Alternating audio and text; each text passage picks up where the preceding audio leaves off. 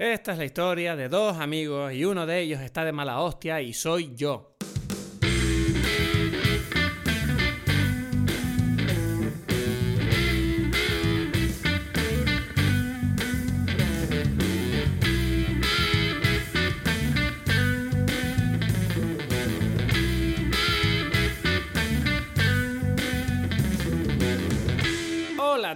Bienvenidos a Dime Peli. Mi nombre es Cristos Gacielo y estoy de mala hostia. Y en breve volveremos a hablar, conectar, perdón, con Edgar Aponte. Estoy en Tenerife, él está en Berlín y nos echamos de menos. Y por eso hablamos de cine cada semana. Estoy de mala hostia. ¿Por qué estoy de mala hostia? Pues te cuento porque ha vuelto a pasar que nos ha dado un error el archivo. No sé qué cojones está pasando con mi equipo.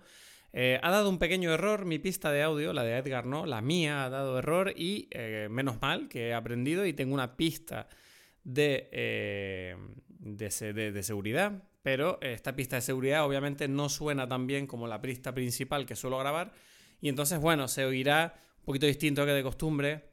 puede que si no dijera nada a lo mejor tú no notarías la diferencia, pero bueno, a mí me molesta, estoy enfadado y me da rabia que esto siga pasando. Así que no sé, eh, estoy intentando averiguar por qué pasa esto, de verdad que es un misterio, pasa de forma aleatoria, pero, pero bueno, de todas maneras, con la pista de seguridad hemos conseguido salvar el episodio y ahí está. Espero que te lo goces. Hoy hablamos de Casa Blanca, una película que ya tiene casi 80 años y que aguanta muy bien el paso del tiempo, es maravillosa.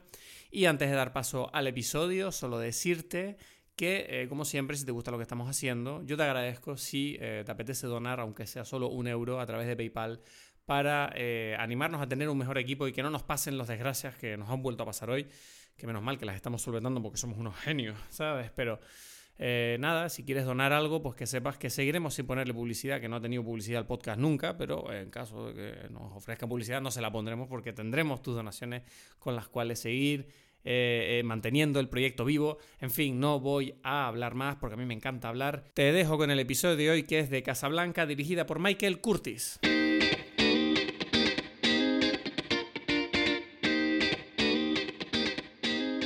una sorpresa Casablanca, te dije. Me imagino que te sorprendió porque tú pensabas que iba a salir Trump y un presidente de los Estados Unidos o algo así, ¿no? no sé porque no, sé qué. ¿Cuál es ese chiste? ¿Me lo explico? No, porque yo te lo juro que cuando yo era niño yo pensaba que tenía algo que ver con la Casa Blanca, ¿sabes? Con the, White House. Ay, madre mía. Madre mía. no. Es como que todo el mundo me decía. pero es que es gracioso porque tú cuando al comienzo, me refiero cuando uno ve la, la, Al comienzo tú sabes los nombres, bueno, y en España todavía, aunque seas viejo, sabes, los nombres de las películas son en español, ¿no? Claro. Claro, entonces yo no sabía, ¿sabes? como que tú, tú, sabes es Casablanca y es como que, bueno, lo otro que se llama Casablanca. Yo no sabía que había una ciudad en Marruecos que se llamaba así cuando era niño, ¿sabes? Ya, entiendo. Pero sí sabía que, que había un edificio ahí en Estados Unidos que era importante porque lo destruían los aliens y cosas así, ¿sabes? pero tuviste Casablanca de niño. Bueno, no sé de niño, pero la vi hace mucho tiempo. no, sé, de niño me parece una película como un poco intensa para un niño esto. o sea, yo no sé. O sea, no sé, no era niño, pues, no fue que, que dije, ¿sabes? No tendría ocho años, pero mm, adolescente, digamos, ¿sabes? Bueno, yo te tengo que decir una cosa y es que, ¿te acuerdas que te dije que yo como que no la recordaba bien esta película? Ajá, ajá. ¿Sabes por qué no la recordaba bien? ¿Por qué? Porque no la había visto. ya. ¿Sabes qué pasa? Que la empecé a ver y yo estaba así viéndola y digo, qué raro, no me suena nada esto. Ah, y de repente empecé a darme cuenta y digo, ok, creo que mezclé en mi memoria eh, Ciudadano Kane con Casablanca. ¿Sabes? Como que yo vi Ciudadano Kane y pasó el tiempo y como que pensé que eso era Casablanca. No sé por qué. Mi cabeza hizo como ese cambio. Y claro, yo estaba viendo la película y a los cinco minutos de empezar Casablanca lo, ayer o antes de ayer, eh, yo estaba como, ok, yo no he visto esto, mierda, esto es, esto es intenso, ¿sabes? Porque es una película que cuando empieza es intensa, ¿sabes? No es como una tontería, porque claro, uno piensa en una película de 1941 y dice, bueno, esto es una cosa que se tranquilita. Pues no, no, Casablanca no juega, ¿sabes? Casablanca va, sale ahí con pistolitas. Exacto, es divertida, es como una cosa, ¿no? ¿Tú tienes algo que decir de la actualidad cinematográfica inexistente que hay? No. Que no hay cines, que no hay cines abiertos y no hay producciones en marcha. Ya, no hay nada, no hay nada. Sé que, que, que a uno de los problemas, te puedo decir algo, te puedo decir que uno de los problemas que están teniendo las productoras para retomar las producciones es que, que no, no, las pueden, no pueden asegurar la producción. Normalmente sí lo pueden hacer, ¿no? O sea, es como que si pasa algo, si el, si el actor le, le pasa un accidente o algo, el, está asegurado de tal forma que, bueno, que, que por un tiempo tienen garantizado el, el, dinero con el, que, con el que tienen que contar para seguir con la producción. Pero por, la, por el coronavirus, como que no las aseguraban. Entonces es eso, que si de repente le pasa algo a un, a un actor es un que ya, ya de por sí, o sea, ya pararon, ¿sabes? Es como que ya, ya están parados. Y, y, otra cosa que sé que ha habido como temas es que mm, en algunos casos los están como obligando a cambiar ciertos guiones. Porque, porque o sea, porque si un, hay una escena donde, donde una pareja se está besando o lo que fuese, es como, hey, ellos no pueden porque... En esta época había pandemia, ¿no? No, no, no porque en esta, no, no, tiene, no es algo político, sino más no, pero, No, pero me refiero que si la película está a lo mejor situada en esta época, como que no tendría mucho sentido que los personajes se comporten de esa manera o algo. No, no, no, no, otra vez, no tiene nada que ver con, con ideas así, sino con que no lo pueden grabar. Está prohibido que unas personas ahí, ¿sabes? No te puedes besar ahí porque no... Ya, ¿sabes qué lo estuve pensando últimamente, tío? Cuando eh, me he dado cuenta de que es, es curioso cómo ha cambiado el mundo en los últimos meses con esto de la pandemia, porque ahora cuando veo series donde la gente se está entremezclando, no se respetan las distancias. Veo discotecas llenas, con la gente sudando unos con otros, o gente tocándose y besándose. Es como que me llama la atención ahora, ¿sabes? Tengo como una reacción a eso. Ya, no, yo no, porque la normalidad es la normalidad, pues, ¿sabes? O sea, entiendo sí, pero a ver, o sea, no digo que no sea normal, pero mi cerebro tiene como una pequeña alarma instalada, ¿sabes? Y como cuando veo eso, mi cerebro dice, hey, hey, yo no haría eso, ¿sabes? Y es como, oh, mierda, ¿por qué me estoy dando cuenta de estas cosas?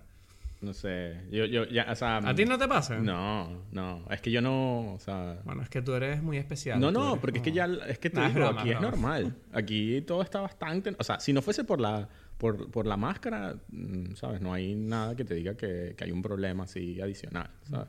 Bueno, quiero decirte también que, mm, que por fin vi The Last Dance. ¿Tú, lo viste entero? Ah, de Michael Jordan. Claro, claro. ¿Tú lo viste entero? Claro que lo he visto. Te digo que, que, que, el, el, el, como que el último factor que me convenció de verlo, tú ya me lo habías dicho, yo te he dicho, lo voy a ver, pero no sabía cuándo, fue precisamente Rebeca que me contó que la vio y que me dijo que esa peli o sea, que la serie, o sea, le, le emocionó de forma especial porque su familia tenía relación con el básquet y, o sea, como que su familia tenía un equipo de básquet en Venezuela. Y entonces cuando vio la serie, ella dijo, es que yo me sentía otra vez como, como en el mundo del, del de, la liga de baloncesto venezolana y de todo lo que es esto, ¿sabes? O sea, como que salvando las distancias, por supuesto. Entonces eso me convenció para verla y, y me encantó. Es, excelente, sobre todo teniendo en cuenta que es un documental que yo creo que es muy especial por el hecho de que son los únicos. Primero, porque está grabado en cine.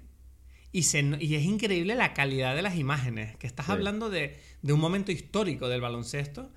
Claro, en aquella época no existía el HD, ¿sabes? Entonces todos los documentos que había hasta ahora de Michael Jordan en su carrera deportiva eran en VHS, en cinta, en Betacams antiguos, ¿sabes? Y tienen una calidad bastante, pues mala, ¿no? Es como una calidad como penosa. Y de repente tú tienes imágenes de partidos históricos y de momentos de entrevistas históricas en el momento, en 1997, 1998, con calidad de cine, ¿sabes? Y es como, wow, menudo tesoro se abre ante nosotros, porque de hecho no sé si lo dijeron en el, no, no lo dicen en The Last Dance, pero creo que son las únicas imágenes de Michael Jordan que hay eh, eh, con esa calidad aparte de Space Jam, que es la película en la que participó.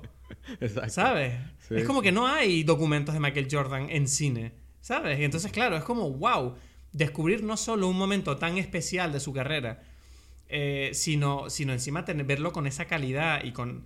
Bueno, no me quiero ni imaginar el trabajo de, de, de búsqueda de la cantidad de horas que se tuvieron que comer para poder editar eso de esa manera buscando los tesoros que había en todo ese metraje. Creo que grabaron más de 400 horas. Claro, claro. No, la, la, edición es espectacular, de verdad. Eh, yo creo que eso es lo, lo que hace que, que, que, valga la pena.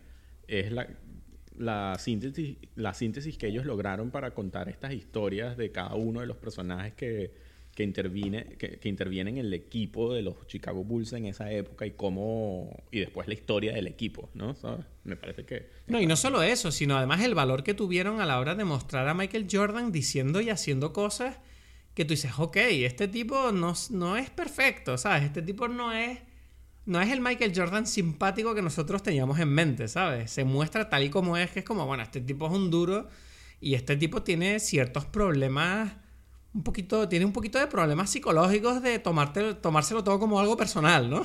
Sí, sí, sí, sí. O sea, hay momentos donde él admite que se inventaba problemas con ciertos jugadores del equipo contrario para entrar motivado a la cancha, que tú dices, bueno, tú tienes un problema, ¿sabes? ¿Qué coño te pasa? ¿Sabes? Sí, sí, sí, sí. sí. Esa ambición de ganar es como esa ambición americana de, del éxito, ¿no? De conseguirlo todo y no solo de ser el mejor, sino el mejor de todos los tiempos. Claro, claro. Bueno, pero es que sin eso no, no existe él. Entonces es como es importante, ¿no? Eso es lo. No, es fascinante. Y además, yo no, yo te, te, confieso que yo, Michael Jordan, lo conocía de niño, pero no estaba muy atento tampoco. Yo no seguía mucho la historia de los Chicago Bulls. Y este documental me abrió la cabeza y me, me, me, hizo entender por qué Michael Jordan es quien es y por qué yo tengo eh, pósters de él y camisetas de él. Porque, no sé, yo no era ¿Sabes? Yo no seguía el baloncesto cuando era niño, ¿sabes? yo tenía 10 años cuando esto ocurrió, 10, 15 años como mucho. Claro, claro, eh, Entonces, claro, no sé, es como que verlo de nuevo es como, wow, qué, qué interesante y que esto haya salido después de 20 años, ¿sabes? Es como, es como, eh, es como, bueno, eh, tantas cosas le podían haber pasado a ese metraje y menos mal que tenemos la suerte de que llegó el momento oportuno para poder sacarlo, ¿sabes? Antes de que de que esto se perdiera de alguna manera. Porque tú imagínate tener todo ese metraje durante 20 años sin usar. Es como, pero ¿cómo aguantaron? O sea, ha habido otros documentales de él y, bueno, este fue el que, el que terminó porque es el, no sé, bueno, es el aprobado por él también, ¿no? Es como algo mm. suyo. ¿Qué te iba a decir? Eh, quiero saber cuál es tu bebida de hoy. ¿Has hecho una bebida que tenga que ver con la película? Sí, sí, sí. sí. Vale, ¿me dejas que la adivine? Sí. Vale, es un gin tonic. No, un gin tonic. Ah, mierda. ¿No es un gin tonic? No. ¿Un gin? ¿Toman gin tonic en la película? No. Hombre, es un, es, una, es un bar de gin el de Rick. Es verdad. Gin bar. Bueno, no, él dice, él dice como un gin joint, ¿no? Pero no, pero la gente, ninguno de los personajes... champán. Exacto, hay champán y hay otra cosa que, que, que es como el un momento especial de la película, digamos, porque dicen, hacen como la mención y que, bueno, voy, a sentarme aquí para tomar esto con ustedes. No me acuerdo cuál es. me estoy tomando un coñac. El coñac, es verdad. Que, de esos personajes que además, eso te tengo que preguntar quiénes son esos personajes y no entiendo ese momento de la película. Eh, eso no, lo, entendí ese momento, pero lo hablaremos en breve. Voy a apuntarlo, de hecho, en mis notas. Dame un segundo. El coñac. Vale. Eh, tengo, malas noticias. Eh, esta semana la sinopsis no está escrita. No, eh, lo siento, lo siento. Si te, soy sincero, se me olvidó simplemente. O sea, empecé a grabar contigo ahora y di, mierda, no hice la sinopsis. Así que vamos a tirar con una sinopsis que yo encontré por internet, como siempre. Y eh, bueno, si te parece, vamos a hablar hoy, la presento. Casablanca, una película mítica que ya tiene, es una película que tiene ya unos años, tiene casi 80 años esta película. Eh, está dirigida por Michael Curtis y es una producción de Warner que se hizo... Eh, es especial esta película porque yo creo que se hizo en un periodo complicado como es la Segunda Guerra Mundial en el que los estudios americanos estaban intentando, intentando sacar películas patrióticas un poco, ¿no? Que, elevaran la moral del pueblo y, un poquito antinazi. Y esta película, eh, por méritos propios, se, se, ha convertido en un clásico del cine, a pesar de que durante la producción de la misma eh, nadie tenía muy claro que esto fuera a ser nada especial, tengo entendido. exacto. Eh, bueno, entonces vamos a ello. Años 40. A consecuencia de la Segunda Guerra Mundial, Casablanca era una ciudad a la que llegaban huyendo del nazismo gente de todas partes. Llegar era fácil, pero salir era casi imposible, especialmente si el nombre del fugitivo figuraba en las listas de la Gestapo, que presionaba a las autoridades francesas al mando del corrupto inspector Renault. En este caso, el objetivo de la policía secreta alemana es el líder checo y héroe de la resistencia Víctor Laszlo, cuya única esperanza es Rick Blaine, propietario del Rick's Café y antiguo amante de su mujer, Ilsa Lund. Rick e Ilsa se habían conocido en París, pero la entrada de las tropas alemanas en la capital francesa les acabó separando. ¿Qué pasará? bueno, ahí está. el, ¿viste? Le añadí el que pasará al final para darle ahí como la preguntita al final, como la emocioncita ahí, ¿no? bien, bien. Es que, es que ahí hay un, hay un plot twist ahí, ¿no? Hay un plot twist. Bueno, no sé. Yo solo te digo que... Mm, lo primero que te tengo que decir es que cuando empecé a ver la película, claro, esta es una de tus películas preferidas, tengo entendido. Sí, sí, sí. Eh, claro, dije, bueno, no, no podía ser... Mm, viendo la película dije, uff, se nota el sello de Edgar. ¿Por qué?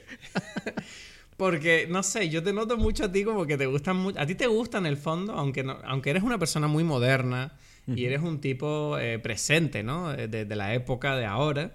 Yo creo que tú siempre has tenido, eh, no sé si es venezolano el rollo un poquito o a lo mejor algo que has bebido de tus padres, pero yo creo que siento que el rollo Humphrey Bogart siempre has tenido una atracción hacia ese tipo de personajes y ese tipo de mentalidad masculina.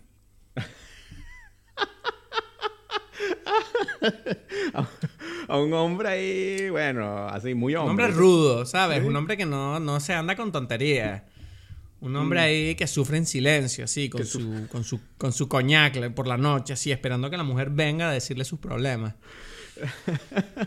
Mientras su amigo le dice, vámonos a dar una vuelta, no que nos quedemos aquí. Y él dice, no, yo me quedo aquí y bebo. Yo no... más whisky, no sé qué estaba bebiendo. Pero... No había pensado en, o sea, bueno, es como un... Sí, es importante el personaje, pero, pero a mí lo que me pasa, o sea, me gusta por varias cosas, ¿no?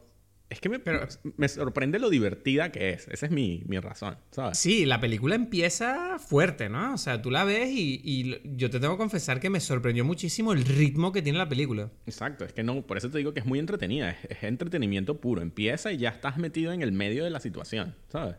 Sí, sí, te agarra como una montaña rusa esa película. Y dice, venga, vente por aquí a la, de fiesta, vámonos aquí a una aventura en Casablanca, ¿sabes? Exacto. Y tienes a estos personajes que recitan unos diálogos que van como todo el, todo el mundo está disparando, ¿sabes? todo el mundo tiene chistes y comentarios como eh, súper ingeniosos, ¿sabes? Como todo el mundo... Todo el mundo está diciendo, ¿sabes? Es como que Rick le dicen algo y él contesta algo más ingenioso y sigue caminando y de repente otro tipo dice otra cosa. Y es como que todo el mundo está bailando una coreografía con palabras que es como, wow. Es como, no entiendo que todo el mundo diga que este guion durante muchos, durante décadas ha considerado uno de los mejores guiones de la historia del cine, ¿sabes? Sí, totalmente. Sí, sí. Para mí, es que esa es, es otra vez, esa es una de las cosas que más me gusta, es eso. Es como, pero es que este guion es un lujo. O sea, tú estás allí simplemente, bueno, a disfrutar, pues, ¿no? Porque hmm. es una cosa exquisita, como dices tú. Y, y solamente en los diálogos, en pan, dice uno una cosa y el otro se la devuelve todavía mejor, ¿no? Sí, sí, hasta personajes muy secundarios, ¿no? Eh, eh, es una película muy agradecida con los secundarios, yo creo. Porque exacto, exacto. hay, hay personajes que aparecen a lo mejor, no sé, medio minuto en la película, ¿sabes? Pero te acuerdas de ellos solamente porque tuvieron unas líneas de diálogo excelentes. Sí, bueno, todo. Es que, bueno, ahí te digo, una de las cosas que de verdad me gustan más a mí de esta película es eso también. O sea, no solamente es entretenida, sino que te construye un universo, un mundo que tú, en el que tú vives allí y, o sea, todas las personas están, ¿cómo se dice? Están, o sea, sí, tú las, tú las sientes, tú, tú, tú, tú ves a cada uno de los personajes, hasta los, los más secundarios, hablan una vez y tú ya lo entiendes, lo ves, ¿sabes? Eh, eso me encanta. No, e, es, como que de verdad es un reparto como, a pesar de que todo el protagonismo recae en, en Renault, Rick, Ilsa y Laszlo, es verdad que todos los demás personajes están como muy presentes y, a mí me recordaba mucho la sensación mientras veía la película, ¿sabes? Lo que tú dices, ¿no? Este universo, este microuniverso, ¿no? De personajes que sientes que pueden aparecer en cualquier momento por la esquina porque es como que el universo está muy vivo y, es como que tú sientes que aunque no los estés viendo están por ahí, ¿sabes? y, me recuerda mucho a la sensación de cuando tú te vas a un campamento, ¿sabes? Y de repente como que conoces a todo el mundo. Ya, ¿Sabes? como que tú estás ahí todos los días y es como, bueno, por la noche el plan es irse al bar de Rick y estás allí y al final de, un día largo todo el mundo va al bar de Rick y se encuentran unos con otros. Algunos están haciendo como cosas ilegales, todo el mundo lo sabe, pero nadie dice nada, excepto el policía que también lo sabe, pero bueno, los arresta y es como que todo es como un espectáculo, hay un arresto, nadie le importa. O sea, es como que, ¿qué está pasando aquí? ¿Sabes? Hay, hay como un... Es verdad que el, toda la película Casablanca tiene. El universo es como un poquito. Mm, no sé cómo se dice, pero heightened, ¿no? Ajá. Sí, es, que. ¿Cómo se dice en español? aumentado, no sé, como, Sí, como un poco ficcionalizado, ¿no? Porque a mí me da la impresión de que pareciera que ningún personaje está nunca preocupado y no hay como una verdadera maldad en nadie. No, no. Esa es otra cosa que también me gusta mucho de la película. O sea, em, te muestra un mundo es muy curioso porque, bueno, o sea, es una película que podría volver a suceder hoy en día, ¿no? O sea, como que el tema es totalmente moderno, ¿no? Porque es estos refugiados que están intentando conseguir como escapar de la guerra, ir a, a un país donde, donde, donde puedan construir una vida mejor, ¿no? Más o menos es algo que, podemos, o sea, que pasa actualmente, ¿no? Y pero yo siento que, que ellos han... O sea, que, que, lo que me parece genial es esa posibilidad de contar esa historia con todo el respeto que eso implica, pero de una forma divertida. Sí, porque es que los personajes son como bastante complejos, ¿no? Y, y, además ocupan posiciones sociales, eh, tanto políticas como, como de poder, que son complejas, ¿no? Y tú ves que estos personajes tratan las situaciones con un ¿cómo se dice? Una ligereza, ¿no? Como con un humor y una, sobre todo una educación y un respeto que te llama la atención, porque dices, mierda, esta película, si la, si la grabas hoy, podría ser como un thriller político, dramático, horrible, donde tú la estás viendo y estás sufriendo, pero en vez de eso simplemente estás como bailando con los personajes y, bueno, preguntando, viendo cómo se desarrollan los acontecimientos. Y, yo creo que ese es, ese es el gran, eh, es como el, la gran virtud de la película, que es que te deja acompañar, te deja vivir esta experiencia que claramente es bastante trágica, pero no te hace daño como espectador, ¿sabes? No, pero no solamente como espectador, sino hasta los personajes. Yo siento que algo que hemos perdido, o sea, porque yo me puedo imaginar la película actual y sería las personas, o sea, estos refugiados serían víctimas, ¿sabes? Y sería como una hmm. tristeza, como que, eh, ¿sabes? Como que pobrecito esta gente. Mientras que en esta película no, ellos mantienen su dignidad y su humanidad. Eso es lo que, lo que me fascina, es como que no hace falta caer en una cosa patética. No, no, es como que, mira, exacto, incluso los malos, los buenos y los, y los... Eso es lo que digo, no hay víctimas. O sea, yo me, yo me puedo imaginar una película actual donde eso sería como que ay, pobrecitos esos refugiados, qué tristeza, ¿no? La vida que tiene esa gente. No, es como que, mira cómo, ellos están como que enfrentándose a este reto y lo superan, o bueno, si no lo superan es como eh, da tristeza, pero esa es la vida, ¿no? Mientras que, esta película es como que lo podemos hacer y, queda como un componente humano muy presente allí, ¿sabes? Es como que los seres humanos siempre o sea, que mantienen su dignidad, siguen siendo humanos y siguen viviendo la vida en su máxima expresión, ¿no? ¿Sabes? Sí, no sé, o sea, a mí te digo que... Em, a mí, es que a mí me, llamaba mucho la atención porque es verdad que la película no se detiene a analizar la moralidad de los personajes, ¿sabes? Es como que directamente te dice, bueno, este es malo, este es un poco más malo, este es un poco más bueno. Rick claramente adopta la postura un poco de yo me desligo porque yo tengo una herida, ¿sabes? Y yo no quiero tener problemas con nadie, todo me da igual. Y es como que mm, es curioso como eh, la forma en que la película trata todo esto siempre es como... Es que es lo que tú dices, es como que te quiere entretener la película, ¿sabes? Te quiere divertir, te quiere... Es que no pretende asustarte en ningún momento.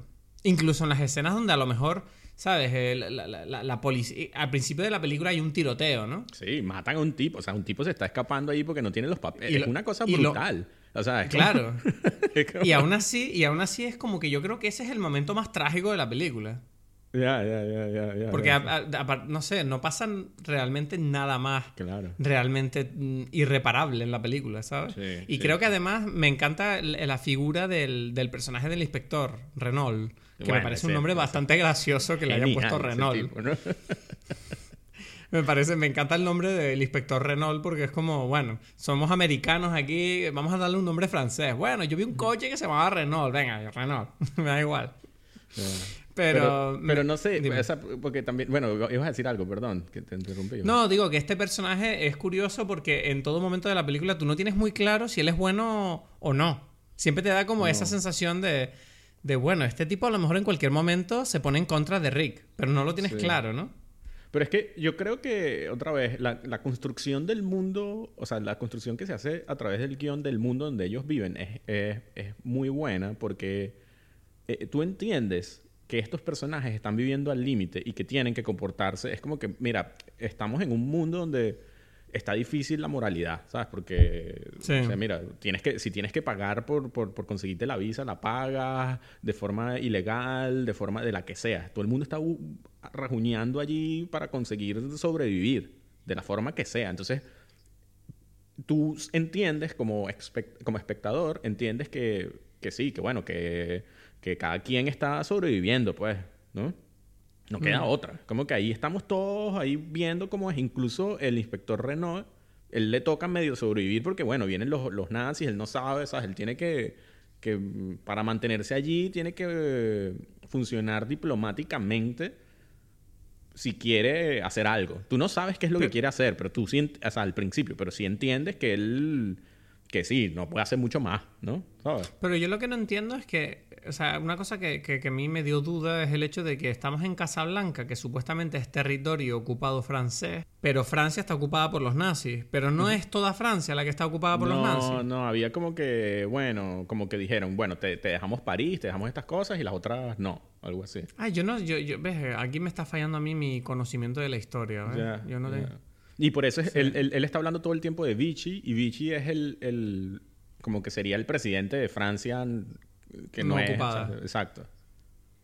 Entonces, claro, pero, pero igual es algo así como, bueno, ahí todo diplomático porque, porque es como que, bueno, nosotros te, estamos ahí dejando algo, pero tú sabes que te invadimos, Los alemanes. No, es, es, curioso, ¿no? O sea, además de que hay una escena que es muy emocional, que es la de cuando se ponen a cantar los himnos, ¿no? Cuando hacen esa lucha de himnos que, que creo recordar que, que ya se hizo en otra película. Sí, sí. Este, eh. Bueno, es que, es que, bueno, esa para mí, es, esa escena... Esa escena es una, una de las escenas más, no sé, emocionantes de la historia del cine. Creo que yo he visto esta película un montón de veces porque, te digo, me divierte mucho. Y, y es eso, es como que una vez que uno la pone, sientes que la puedes ver completo, ¿sabes? Como que por muchas cosas. Y ese momento siempre me emociona. Siempre se, se, me hago el guarapo allí, como decimos. Pues a mí, a mí yo tengo un problema con esa escena. Yo no me puedo emocionar porque me da la risa por un motivo muy concreto. Y es que, a ver, yo, yo tengo. Mi familia es francesa, ¿no? Entonces, claro, yo tengo raíces en Francia y yo te puedo decir una cosa, que es que por lo menos a día de hoy, yo no sé cómo sería en 1940, eh, pero a día de hoy siempre hay un chiste en Francia que es como que nadie se sabe el himno después de las dos primeras frases. claro, claro, en esta película tú ves a los tipos cantando la marsellesa hasta el final y es como, bueno, o sea, los franceses de hoy ven esto y dicen, bueno, esto no se lo cree nadie, o sea, nadie se sabe el himno ahora. Pero cuando cantan, cuando están en el, en el, en el, en el mundial tampoco. Mm, eh, a ver, que te, te, estoy diciendo que es como un chiste aceptado en la sociedad, ¿sabes? No, te, digo que nadie se lo sepa entero, pero generalmente yo, por ejemplo, no me los he pasado las dos, primeras frases famosas, que es la de Les enfants de la patrie, jour de gloire est arrivé. Y ahí ya no sé. Pero para mí el final es como lo más famoso. Pues o sea, yo no sé hablar francés, pero me refiero que es como que, como que ese, ¿sabes? Porque es como un grito de guerra y el final, ¿no? Exacto, esa es para mí la parte que, si, tú me preguntas a mí, esa es la parte, pues, ¿sabes? Si yo me aprendería algo, fuese esa parte. Ya, no sé, yo te digo, no sé, siempre hemos tenido muchos, muchas bromas que, que, te digo, esa escena a mí me produjo la reacción de reírme como en plan, bueno, estos tipos claramente estudiaron el himno, ¿sabes? Porque yo no sé quién, dónde, no sé, no, es un chiste, pues. Ya, ya, ya. Nadie se ríe. La gente se rió por aquí. Que, mm, Ya, ya. Pero, pero ¿sabes qué? Que, que, que, que, en efecto sí es una... Es como una repetición de, de, de otra película de, mm, de La Gran Ilusión. De Exacto. Y, y, esa película que, que también, o sea, es, bueno, es del 37, esta es del 42, es una también obra maestra en un sentido que no se puede, que no hay ahora, porque es la historia de unos presos franceses en, un, en una cárcel alemana en la Primera Guerra Mundial. Y la película es las relaciones de todos, de entre los presos y los, y los, y los carceleros, y, y, de cada uno dentro de su clase social, y todos son como amigos, ¿no? Y es como que, bueno, ya sabes, si te intentas escapar te matamos, pues, ¿sabes? No, es, es, el trabajo que me toca hacer. Y es muy... otra vez muy humano. Se nota que, que, no sé cuánto de inspiración tiene Casablanca en la película o es un sentimiento que existía en esa época, a pesar de que estamos hablando de... O sea, Casablanca se, se rodó en plena Segunda Guerra Mundial, ¿sabes? Donde tú podrías pensar que tienes un odio hacia los nazis, o sea, como gigante, ¿sabes? A mí, sí, a mí me llama la atención. Dime, sí, o sea, a mí me llama la atención que los nazis en la película no salen retratados como auténticos demonios tampoco, a pesar de que al final son los únicos que realmente salen perdiendo. Eh, tampoco, yo no siento que el general Strasse sea como la peor persona del mundo, ¿sabes? Son como tipos bastante, bueno, están haciendo su trabajo para su bando y punto, ¿no? No, no hay un... La película, aunque es anti-nazi, no está como demonificándolo como han hecho otras películas. Sí, no, no, no, porque es que no. Yo siento, y otra vez me pregunto qué tanto es una. un sentimiento que se entendía mucho más claro en otra época al actual, donde todo es una bipolarización, ¿sabes? Es como que no, eres lo peor del mundo o eres el mejor del mundo, pero no hay como que, mira, yo soy un ser humano y y ya que sé, no sé, cometo errores, intento hacerlo bien. Es fascinante lo que acabas de comentar, sí. Porque es verdad que a mí, yo creo que sin darme cuenta lo que me llamaba la atención de la película es eso, que, que no, te, no te obliga a elegir un bando ni a, ni a tener una opinión eh, formada de los personajes. Porque tú en, ningún momento tienes muy claro, o sea, la película no te permite odiar a nadie. Porque tú, eh, eh, ¿sabes? Cuando tú descubres, por ejemplo, que Rick estuvo con Ilsa, Tú podrías pensar que la película te quiere hacer como, bueno, tú quieres que Rick y Ilsa estén juntos, pero el, personaje de Víctor Laszlo está lo suficientemente desarrollado y suficientemente, como diría yo, tiene, tiene como una dignidad lo suficientemente amplificada como para que tú digas, ok, yo entendería que Ilsa se quede con este tipo porque también es un buen, un buen hombre, ¿sabes? Sí, exacto. no te lo pinta como un imbécil que la abandonó, no, es un tipo que está luchando en la guerra y está haciendo lo que puede. Rick, por otro lado, pues es un tipo que bueno, no está haciendo nada por la guerra, pero lo hizo, ¿sabes? Es como que todos tienen sus cualidades y es como te obliga muchísimo a, Es lo que tú dices, que como una persona de 2020 que estamos acostumbrados a enfrentarnos a las situaciones buscando, bueno, a quién odio, es como que esta película te deja un poco confuso porque dices, mierda, no sé, no sé con quién juntarme. Es como, no, no te juntes con nadie, ¿sabes? Esa es la idea. Sí, sí.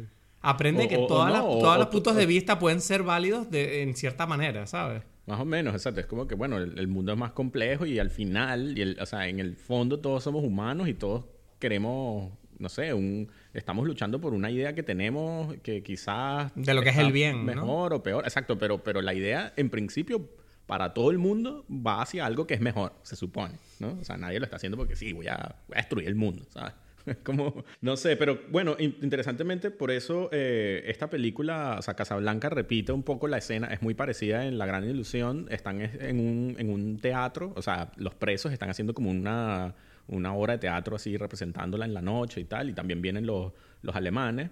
Eh, y horas antes, los alemanes habían, se habían puesto a cantar una canción, que es la misma canción que cantan en Casablanca, que bueno, no es el himno, es una canción ahí que, había, que precisamente tiene como una historia entre Francia y Alemania. hay como, esa canción es, algo así como diciéndole a los franceses, el, el ring nos pertenece a nosotros, no a ustedes. Hay como una pelea allí en la canción, ¿no?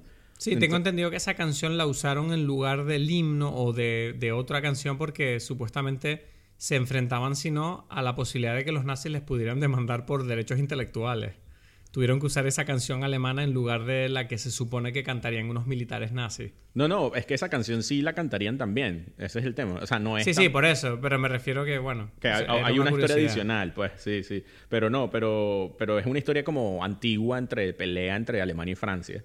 Y, claro, entonces estos, estos prisioneros se, como que se, pican y entonces dicen, bueno, se ponen a cantar, se, dan, se, se enteran de que de que el ejército francés ganó una batalla importante y recuperó un, territorio y se ponen a cantar la canción. Y bueno, los mm. alemanes se paran y se van y ya.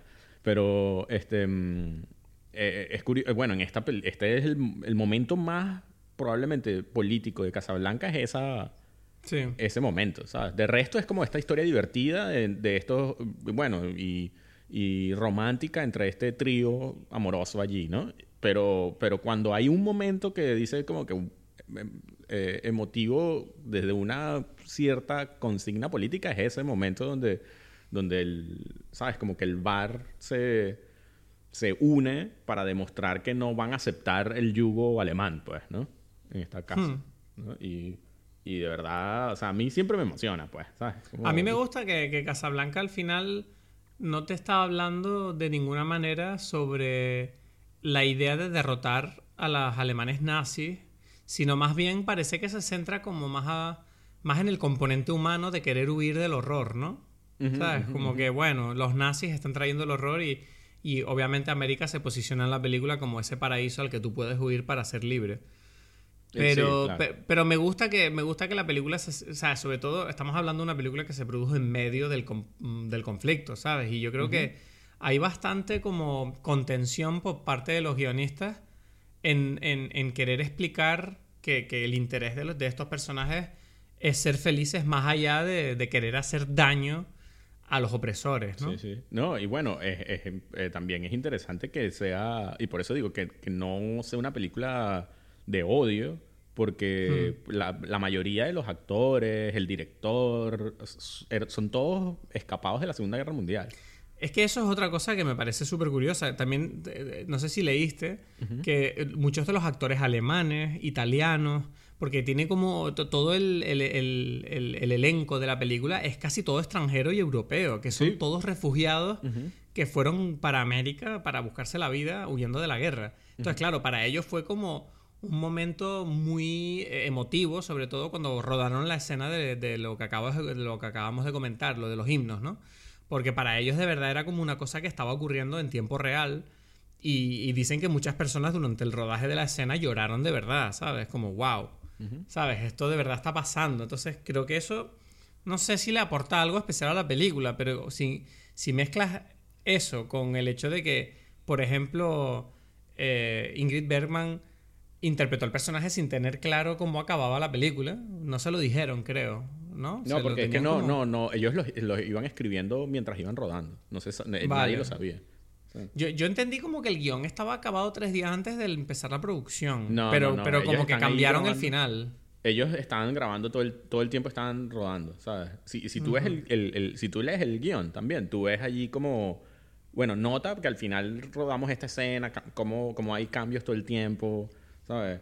Eh, digamos que sabían cosas, ¿no? Por ejemplo, algo que se sabía, porque, porque se sabía por, por una razón externa, es que eh, ellos no iban a terminar juntos. Humphrey Bogart y, Ingrid Bergman no iban a terminar nunca eh, juntos en ningún momento de la película, porque el código Hayes, ¿sabes? El, el código Hayes es el, el código que, que utilizaron los, los, las productoras cinematográficas para o sea, que se pusieron de acuerdo todos ellos para...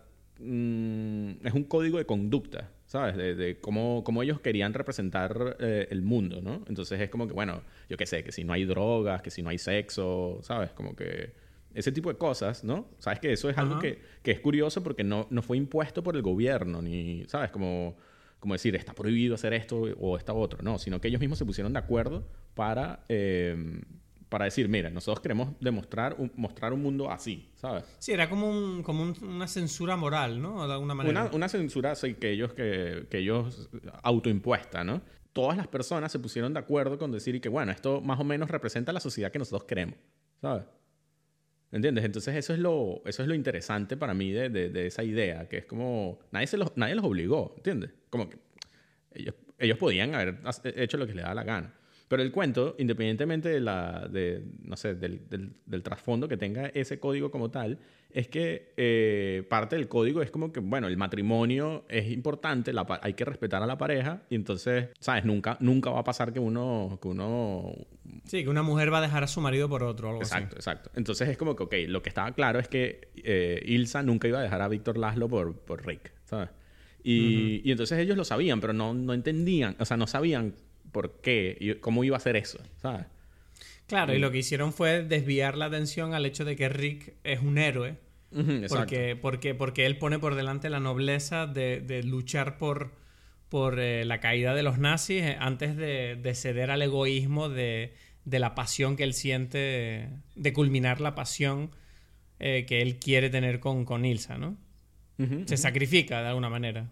Sí, sí, es, es, un sacrificio, ¿no? Por un bien superior al bien individual, ¿no? Él dice como que dos personas no don't amount a hill of beans, ¿no?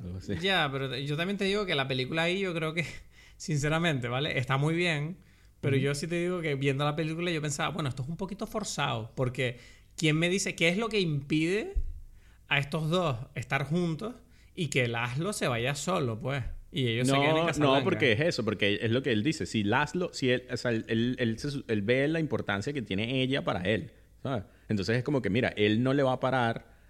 O sea, él no va a ser él. Sí, pero, pero yo siento que yo siento que Ilsa en la película le dice, ya, bueno, entre tú y Laszlo yo me quedo contigo. ¿Sabes? ¿Qué hacemos? Decide tú. Y es como, bueno, mm, el, el, tipo le dice, bueno, pues tú, sí, tú quieres estar conmigo, pero bueno, te vas con tu marido, pues. Porque aquí los hombres decidimos, ¿sabes? Y es como, bueno, es un poco... Ya, pero es como que, un no sé, yo siento que Ilsa se subió al avión un poco como, bueno, yo quería estar con Rick, pero bueno, ustedes decidieron entre ustedes que yo tengo que estar con Laszlo, ok, pues me voy. O sea, lo decidió Rick en general, todo. Por eso, pero es como un poco triste por parte de, de, Ilsa, ¿no? Que es como, esta tipa te dijo, ok, yo dejo a mi marido por ti. Y es como que él tuvo que venir aquí. No, yo es que soy del código Hayes, yo soy un hombre. Él quizás en realidad no la quería. claro, es como, bueno, cogimos en París, pues, ¿sabes? Pero ya, pero, Bueno, lo pasé mal. Yo que sería que se quería seguir cogiendo, pero bueno, al final tú trajiste que tu marido... Tú inventaste una historia ahí que, que, que, yo me voy a casar contigo. Tú estás loco. Yo estoy aquí, ¿sabes? Con otras mujeres. No, no, no, no. Él quería. Lo que pasa es que luego la tipa le hizo ahí como algo horrible porque, claro, él era un hombre inocente. Ilsa de repente desapareció para irse con quién? Con un tipo ahí que era su marido, ¿sabes? Y es como, se fue con su marido y ahora me vienes aquí con tonterías de que quieres estar conmigo. No, tú te vas con tu marido a ser infeliz en tu matrimonio de mierda y yo me quedo aquí en Casablanca a ser feliz con mi amigo el policía. es que no, es como, es como un poco, bueno, ahí hay cosas que dices, ok, no sé, yo creo que sobra un poco la parte de Ilsa diciendo, elige tú, Rick, ¿sabes? Yo no puedo pensar, soy demasiado tonta, soy una mujer. No sé, yo, no sé, decide tú mi vida. Y es como, bueno, vete con tu marido, pues. Claro. A pesar, de, a pesar de que yo creo que si una mujer casada le dice a un tipo, eh, decide tu mi vida, es como, bueno, la decisión está fácil, ¿sabes? Tienes que salir de ese matrimonio porque no es normal. Si estás casada, que le estés diciendo a otro tipo, decide tú. ¿Sabes? No sé, perdón, perdóname que te diga. Yo soy Víctor Laszlo. tú eres que eres una persona muy entera, muy, muy. muy, no, coño. Que sabes lo que, quieres en la vida. No, coño, pero yo qué sé, quiere decir, el matrimonio implica un compromiso. Y, yo si mañana veo a Paulina diciéndole a un tipo, mira, si yo tengo que estar con, con Cristo o no, pues no sé, que lo decida este tipo llamado Miguel, que me lo cogí y me gustaba. Como, bueno, vete con Miguel, pues. O sea, ¿qué coño está haciendo este tipo decidiendo mi felicidad? ya, pero por eso mismo es que está allí eh, el tema de, que, mira, pero esto no lo puede saber él, ¿sabes? Y no solamente eso, sino que que hay como el juego, ¿cómo es la justificación? Peor me lo pone. Claro, encima, es que no lo vas a saber tú. ¿Tú qué crees? Hay que defender el honor de Víctor Laszlo, porque el pobre Víctor Laszlo, si sabe que se, si sabe que se está cogiendo a una tipa que está despechada, ya es como horrible, ¿sabes? Es como, bueno, tú estás conmigo porque lo decidió Rick. Es como. Es que esto es una mierda de película. es como. Rick es como. Es como que Rick ganó a todo el mundo, ¿sabes? Es como bueno, ustedes están juntos porque yo lo decidí, ¿sabes? Ni, ella quiere estar con Víctor y Víctor se está cogiendo una tipa porque Rick le dio permiso. Es como, bueno, yo estoy, yo permití que tú siguieras con esta tipa, ¿sabes? Y, eso, es como el, es como la, quitarle la, masculinidad a un hombre la más grande, ¿sabes? Es como si este tipo supiera que esta mujer, yo, yo la tenía aquí comiendo de mi mano y te la dejé a ti porque one man's trash is another man's treasure, ¿sabes? Es como, bueno. ¿Sabes? Es como, vete, toma, vete. Es como un final horrible, en verdad, si lo piensas. Es como, es como Rick haciéndole un fuck you a los dos. Como, bueno, ya, y yo me voy a coger por ahí, me da igual todo. Además, se quita el trabajo de encima. Bueno, no solamente se va a coger por ahí, sino que se va a ir con, con, con su nuevo novio, el, el policía. Sí, sí, o sea, es como, somos tú y yo, en verdad, ¿sabes? Que le, dice exacto, que le dice que mira, ¿sabes? Que este es el principio de una buena amistad. Aquí tú y yo, vamos por ahí. Sí, tú y yo, ahí nos cogemos carajitas ahí. Porque además el policía. bueno, ahí teoría, exacto, el, policía, sí. Eh, es como un poco horrible el tipo, ¿no? Es horrible. Bueno, ese, eso fue como. Porque se coge a tipas para dejarlas pasar por la frontera. Exacto, exacto. Sí, es que él, se aprovecha toda la... Bueno, es todo esta, este personaje de, la, pareja que, que, o sea, que va a preguntarle a Rick, mira, Rick, o sea, la mujer va a preguntarle, es como si, si, si me dejo coger por este tipo, ¿me van a dar la visa o no? ¿Sabes? Puedo confiar en eso, yo lo voy a hacer. ¿No? es que es curioso que viendo la película no te llama mucho la atención, pero en realidad es como muy horrible esa situación, ¿no? Es muy no, pero sí, sí, ese es como ese es el primer acto de heroísmo de Rick, ¿sabes? Sí, sí, que Rick viene como diciendo como que a él, le importa y es como que él se da cuenta que ahí no, ahí sí le importa, ¿sabes? Él hace algo es una, es, una, es una sacada de polla de Rick ese momento. Yo lo siento mucho. es como la película de verdad que es como Rick for the win todo el rato. Es como, bueno, yo es que soy, soy, soy demasiado cool, ¿sabes? Bueno, no te quieres coger, no te quieres coger al polifranchute este corrupto, no te preocupes, porque yo soy un hombre honorable. Yo voy a darle el dinero a tu marido para que te vayas por ahí, para que tú te acuerdes siempre de mí cuando te estés cogiendo a tu marido. No, tú te vas a acordar de Rick Blaine. Tú te vas a acordar de Rick no es por eso, no es por Pero lo, ¿sabes lo más interesante? Que, que, que después el mismo tipo lo sabe, el inspector lo sabe, y es como que, bueno, me debes una, ¿sabes? Yo ya lo tenía preparadito, ¿sabes? Como que la próxima no me la quites, ¿sabes? ¿Qué clase de amistad es, esa? ¿Cómo es Casablanca 2? Quiero saber, ¿sabes? Es como el policía engatusando a tipas y, el, y, Rick jodiéndole los planes, ¿o qué? es una sitcom, ¿sabes? La, la, la, la, relación de ellos para mí es casi que mejor que la relación con Ilsa, con Víctor Laszlo. Para mí lo mejor de la película son ellos dos. Es que es verdad que esa es la sorpresa de la película, cuando tú descubres que en realidad la relación entre ellos dos es mucho más profunda de lo que parece en un principio, porque yo, tengo que, yo tengo que confesarte que la, motivación eh, final de Renault yo no la entendí bien al final, porque claro, se supone que Rick le dice a Renault, ok, te voy a conseguir a estos tipos con los papeles para que tú los detengas. Y cuando él viene a detenerlos, Rick le traiciona y le obliga a, crearles un salvoconducto para que ellos puedan irse. Y luego una vez en el aeropuerto, él mata al general nazi y ya es como que se queda. Y de repente Renault le muestra su lealtad, ¿sabes? Como despejando la sospecha del asesinato a Rick. Y es como que, ok. Em, o sea, se supone que entonces tenemos que asumir el hecho de que estos dos tipos en realidad se entienden a un nivel mayor de lo que parecía en un principio. No, es que yo creo que volvemos al, punto original de la película, es que ellos no, no, pueden tener un plan, están ahí sobreviviendo. Y en el mundo de sobrevivir ellos están ahí como perfectos, es como, no, o sea, él, eh, ¿cómo se llama? Renault hasta el último momento le iba a meter preso a él y después como que, bueno, matas al alemán, bueno, me estás ayudando, yo te ayudo a ti, ¿sabes? Es como que voy... Sí, como que improvisan, ¿no? Exacto. es como todo vaya viniendo. Exacto, como vaya viniendo vamos viendo, ¿sabes? Es como, bueno, bien, no, no bien, ¿sabes? Es como... Bueno, hay una parte de la película donde de hecho Renault dice, bueno, si yo fuera una mujer estaría enamorada de Rick Blaine. ¿Sabes? Esa parte no, también es como, no dice eso, no solamente dice eso, que es, más genial todavía. Él dice, si, si yo fuese una mujer y yo no estuviese alrededor, estaría con Rick. ¿Sabes? Es como que primero me cogería a mí y si, bueno, si no estoy yo, entonces sería Rick, pues, ¿sabes? Es como, te juro, la película hace demasiados esfuerzos para decirte que Rick es muy cool. bueno, no, o sea, pero, pero también eso, él, o sea, es que lo que digo, el guion, todas esas frases, esas respuestas, ¿no? Son como, mm. no solamente construyen a cada personaje como tal, sino también a contribuyen a la historia ¿no? O sea, para mí toda esta película está llena de, frases geniales, ¿no? Como eso, de... Pues, cuando cierran porque el, alemán obliga a cerrar Rick, ¿no? A cerrar Ah, ese momento es increíble. Ese, te lo iba a nombrar, ese momento que dicen... Dice, pero ¿por qué me cierras el negocio? Dice, he descubierto que aquí se están llevando a cabo apuestas. Y de repente lleva el camarero y dice, sus ganancias, señor. Y dice, ah, mierda. sí, sí, sí. Estoy, estoy en shock. En shock de descubrir que hay apuestas aquí en este lugar. y de repente le dan sus ganancias. Dice, oh, ok, esto no es nada, esto lo, lo, obviamos, por favor. Ay, Dios, qué risa, tío. Eso me dio mucha risa. Tiene, tiene, tiene puro oro. Y este tipo, otra vez, cuando, cuando llega y dice, crean toda esta cuestión de que Rick nunca se toma un trago con, con, con, nadie. Con ninguno de los clientes, ¿no?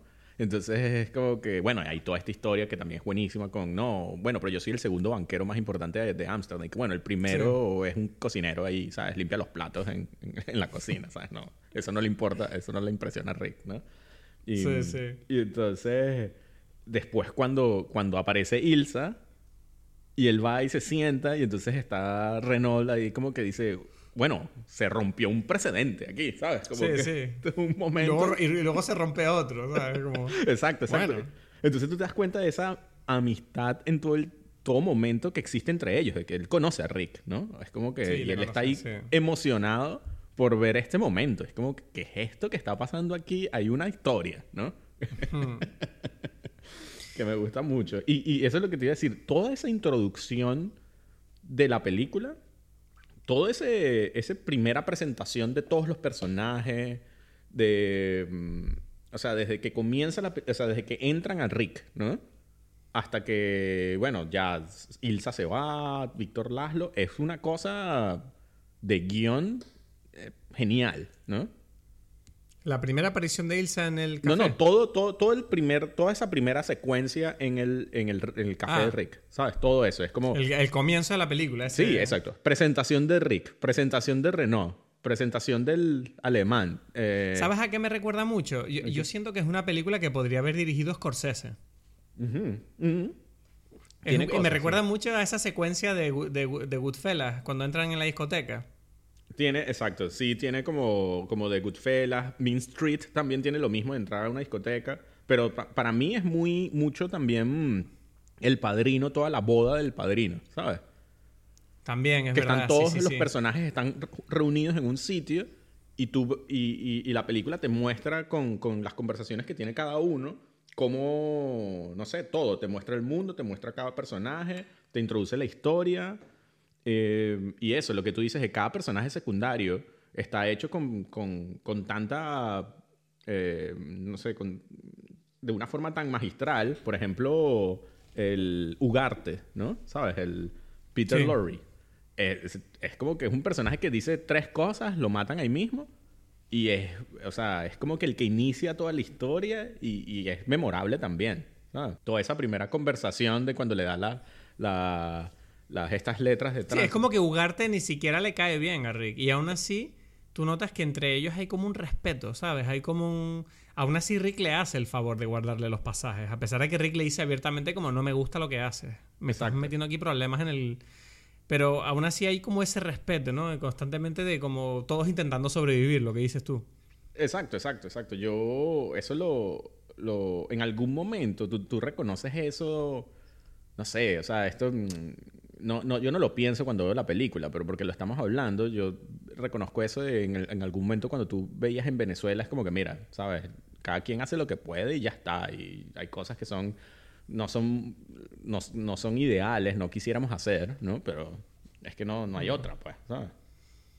Y, hmm. y, y, eso está ahí como, como dices tú en todo, todo momento en la película, pero lo que, otra vez, bueno, esto es como ya repetir, pero esta parte de la emoción de, de, de de la dignidad. Incluso, o sea, y, creo que lo dice cuando, porque en esa conversación con Ugarte, él, él dice que bueno, pero, ¿sabes? Que él, le está diciendo esto, él está diciendo, pero ¿qué quieres? O sea, todos estamos intentando aquí sobrevivir, yo tengo que vender estas visas, es mejor, ¿sabes? Que yo lo haga, que, a que ellos no lo puedan comprar, ellas no tengan opción de tenerlas, ¿no? Entonces él dice que sí, sí, yo no tengo ningún problema con eso, le dice Rick. Lo que me molesta, él dice, ¿cómo es que dice? Es como que, que seas como barato, ¿sabes? Que sea que él dice como a, cut rate eh, tipo, ¿no? Porque él dice, bueno, yo, mis precios son más baratos que los de Renault, ¿no? sí, ¿no? Como que estos personajes eh, constantemente se están como chinchando los unos a los otros en, en posiciones de supervivencia que, que, que ellos te, te, hacen sentir como que, bueno, no hay un peligro real, pero sí lo hay, ¿sabes? Pero bueno, estas cosas, como dices tú, de que el, bueno, ya estábamos hablando de la introducción de la película, hay muchas cosas donde tú te das cuenta que obviamente influyó, influyó a, directores, no sé si Scorsese, Francis Ford Coppola y, y más, ¿no? Eh, a mí lo que me, me, llama la atención es que, claro, esto ya está muy lejos de nuestra realidad, pero esta película en el momento no era, o sea, como dices tú, cuando la hicieron no era una película para de prestigio, ¿sabes? Era una película más. Sí, o sea, no sé, yo, yo cuando veo el nivel de la producción, es como, bueno, esto es una película normal. O sea, a mí me parece un peliculón esto. ya, pero, pero para o sea, ese era el nivel en Hollywood de la época. Es como, bueno, esto es lo más normal del mundo. Un set con 200 personas, esta dirección de arte, estos sets que, bueno, tengo entendido que reciclaron bastante debido a los límites que tenían impuestos por la, por la guerra. Pero, pero igualmente es como, esto es espectacular lo que estoy viendo, ¿sabes? Sí, sí, pero, pero, pero en ese momento, esta, esta, esta película era algo así como, como sería ahora una película de Marvel. O sea, sin, sin, y no, no de las más esperadas. Y me refiero a, a que usan como los actores que están en el momento y esta película es, o sea, el halcón, eh, ¿cómo se llama? El halcón maltés, ¿no? Que es del, ¿qué? Del 41, ¿no? Es como una película que, que inicia parte del, del, cine, del film noir y tal, de, eh, en el cine, o bueno, no lo inicia, pero es, es, como muy representativa y es la primera película de John Huston y está precisamente Humphrey Bogart, eh, Peter Lorre, el, ¿cómo se llama? Ferrari, el que es el otro dueño del otro bar, ¿sabes?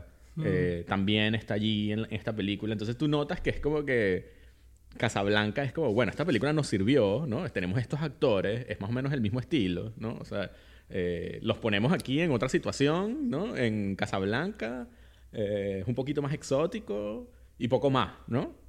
¿Sabes? No sé, a mí, a mí te digo, yo cuando, cuando pienso en, en, Cuando pienso en la calidad de la, de la producción, me llama la atención decir, ¿sabes? Yo sé que tú me vas a decir lo de siempre, ¿no? Que bueno, es que antes hacían películas increíbles hace mucho tiempo ya. Pero aún así me sorprende la... Mm, o sea, lo bien que envejece esta película. ¿Sabes? Cuando tú ves el montaje, el montaje frenético. Eh, las interpretaciones y la puesta en escena es excelente. Es como un dominio del, del, lenguaje cinematográfico, de la imagen y del sonido. Dices, mierda, ya estaban a ese nivel, ¿sabes? Quiero decir, es curioso como lo poco que ha evolucionado quitando aspectos técnicos. Si tú quitas los aspectos técnicos a nivel de guion, está a un nivel bastante similar a lo de hoy. ¿Sabes lo que te quiero decir?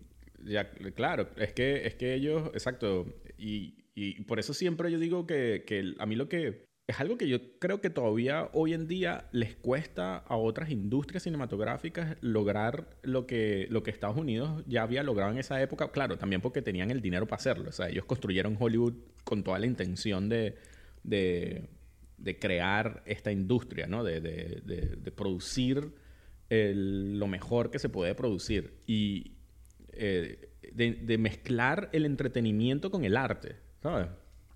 Eso me parece algo que, y lo ves, o sea, en Casablanca, es esa es una película que es entretenida completamente. Es lo que digo, yo sé que en la época era como una película de Marvel porque eran las estrellas que quería la gente ver, eh, en el estilo que la gente quería ver, em, y con que sea romántica, pero que sea graciosa, pero que tenga esto, o sea, lo tiene todo, ¿no? Y, mm. y no deja de tener algo como una, una investigación de, de la humanidad, ¿no? Eh, también allí metida. Es como, es algo que, que esa, esa, mezcla es algo muy especial de, de, Estados Unidos, ¿no? O sea, quizás no es la película más profunda del mundo, es una película que es más divertida que otra cosa, pero, pero no deja de, de, de mezclar sus ideas de una forma muy, muy buena con, con, con esta, en este matriz de entretenimiento, ¿sabes? Gente sobreviviendo, pues. También. Pero te pregunto, te, pregunto algo. O sea, bueno, esto no sé si es una pregunta, es más bien un comentario trivia interesante. ¿Tú viste que. Eh, ¿Tú sabes quién es el, el, actor? Bueno, yo te dije, todos estos actores son como los actores más importantes de la época, pero el, el actor del, del, malo, ¿no? El nazi, Strasser. Strasser. Es este. Conrad Veidt, ¿no? Es un austríaco, creo. Era un austríaco. ¿Sabes, qué, ¿Sabes quién es? O sea, ¿por qué este tipo es interesante especialmente para Dime Pelis? ¿Por qué? Porque él es el, el actor que protagonizó la película El hombre de, las mil sonrisas. Es que el hombre... No, el hombre que sonríe, ¿no? Que es eh, la inspiración del Joker. ¿Ah, sí? Sí, cuando tú, lo ves cuando tú ves a, él en esa película, a Conrad Veidt, en la película de, de, del hombre que sonríe, de Man Who Laughs, tú te vas a dar cuenta, sí, él es, él es el Joker, ¿sabes? O sea, el, el, el, original Joker es él, ¿sabes? Él está con la sonrisa del Joker, todo como el Joker que tú conoces, pues, ¿sabes? Vaya, no tenía ni idea. Tendré que mirarlo eso. Tienes que, que buscarlo porque, porque sí, es un, es, un clásico, pues. Y, y, ¿sabes lo que digo? En cuanto veas el personaje dices, ya, es el Joker, ¿sabes? Pues no sé, yo te agradezco mucho que me hayas hecho descubrir esta película porque, porque creo que tenía que haberla visto antes y está bien que la haya visto por fin. De verdad, entonces de verdad no la. No, yo pensé que, la habías visto. Tú también sabes. Yo también. mira, fíjate lo que te voy a decir. Yo también pensaba que la había visto. no, no. A mí, a mí es lo que digo. Es gracioso porque recuerdo que esa es la típica película que siempre es como que cuando era niño era como que se supone que es la mejor película del mundo, ¿sabes? O no sé, cuando uno es niño todo es como así, una bueno, se sigue diciendo a día de hoy eso. Eh, bueno, sí, pero, pero, pero cuando era, o sea, yo me lo creía más cuando era niño en el sentido de que uno cree todo, que todo es como una cosa absoluta, ¿no? ¿Sabes? Como, sí. como, sí, es la mejor película del mundo y es como que la tengo que ver y por eso la vi tan, tan joven, porque yo ya desde niño quería, me interesaba el cine y dije, bueno, si esta es la mejor película del mundo, yo quiero ver eso, ¿sabes? Y cuando lo vi, bueno, no pensé que era la mejor película del mundo, pero sí, sí me hizo ver eso que tú me estás diciendo, como que, ya va, pero es que esto es muy divertido, ¿sabes?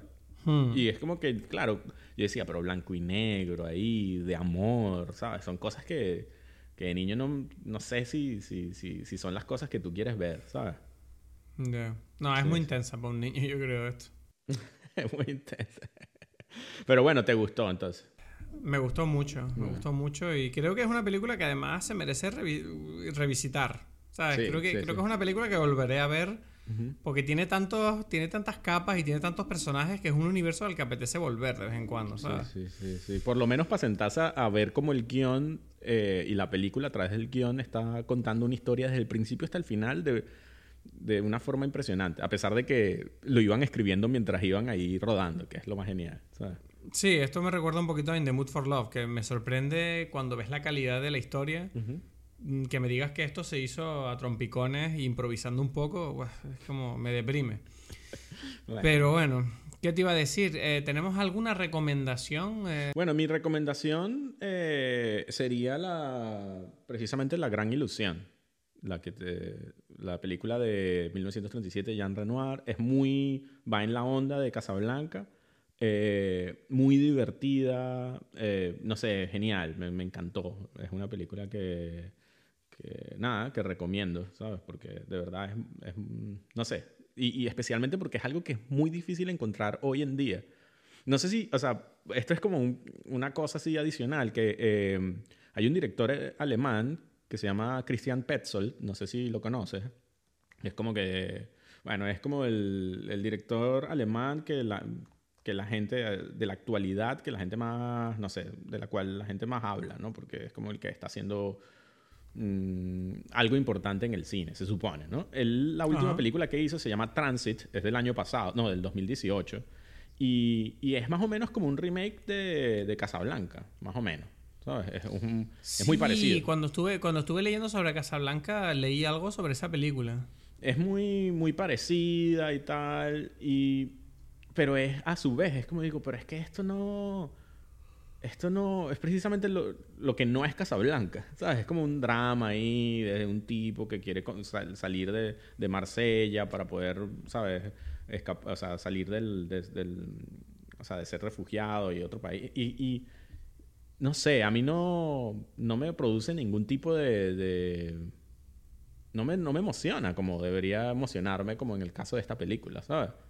No sé por qué mm. hemos perdido como, como eh, siento yo en muchas ocasiones, y creo que por eso la gente se, se dirige hacia películas de, de, Marvel otra vez, de, de, superhéroes, ¿no? Porque es como que, bueno, esto me entretiene y lo puedo, y, y, me siento un poco inteligente viéndolo, algo así, Como que porque toca temas importantes igual, ¿no? No son tampoco tonterías. Y, y otras, otro tipo de cine, de alguna forma, como que piensa que es más inteligente simplemente por, por, porque es como triste, dramático y tal, ¿sabes? Ya. No, sé. pues mm, interesante, o sea, intenso esto acá. No sé de dónde salir desde aquí. Yo tengo que decir que mi recomendación de hoy no tiene absolutamente nada que ver ni con Casablanca, de hecho es un cambio bastante intenso de dirección. Eh, mi recomendación de la semana es un anime. Tirando un poquito todavía con lo que hicimos la semana pasada. Es un anime que acaba de salir en Netflix. Y me llamó mucho la atención que apareciera este anime porque no sabía que existía y es la adaptación a la pantalla de uno de mis mangas preferidos que se llama Doroedoro. Okay. Es, un manga sobre. Eh, es un manga de fantasía eh, que tiene mucho humor, eh, tiene temas de misterios, tiene como un poquito de, de suspense. Y me parece una serie extraordinaria que creo que está llevada a la pantalla de una manera magistral. ¿Pero es, una película o es una serie? Es una serie. Y tiene 12 capítulos nada más la primera temporada, se ve bastante rápido. Y si te gusta el anime y tienes ganas de probar algo bastante extremo, porque es una serie que, que es muy graciosa, muy ligera, pero al mismo tiempo también es muy violenta y muy desagradable por momentos. Entonces me encantan a mí ese tipo de series japonesas que tienen esos extremos constantes, ¿sabes? Que, que no sabes si, si, si, te vas a reír o vas a tener ganas de, de vomitar. es una cosa muy muy intensa de ver y la recomiendo fervientemente porque, bueno, para mí Doro de Doro es uno de los mejores mangas de la historia y no sabía que, que, existía una serie animada, ¿sabes? Fue como una cosa que ha hecho Netflix ahora y me alegró un montón de decir que la ha hecho bien, al contrario que con Ghost in the Shell. Así que la recomiendo, la recomiendo mucho. Si, tienes tiempo, míratela. Falta que no hemos hablado de cuál va a ser la próxima película. Es verdad, ¿cuál va a ser la próxima película? Eh, no lo sé, es que no lo sabemos. Habíamos dicho que, que, como es toca una de las películas de los que cumple 20 años, que sería no sé si Dancer in the Dark. Dancing in the Dark. Dancer in the Dark, la película de Bjork. Ah, o sea, de Lars von Trier. Conozco la banda sonora porque vi el videoclip, pero no he visto la película. no sé. Lars von Trier ahora. Nos lanzamos a por nuestro primer Lars von Trier. Ya, no sé. Una película europea, que hay gente que dice que no hablamos mucho de películas europeas. Dancer in the Dark. Vale, pues Dancer in the Dark entonces. Bueno, ese ha sido el episodio de hoy. Espero que lo hayas disfrutado. Espero que, a pesar de todos los problemas que hemos tenido, espero que te siga gustando lo que hacemos. Espero que nos quieras seguir en redes sociales, arroba Dime Pelis en Instagram y Twitter. Y nos vemos la semana que viene aquí para hablar de otra película en Dime Peli.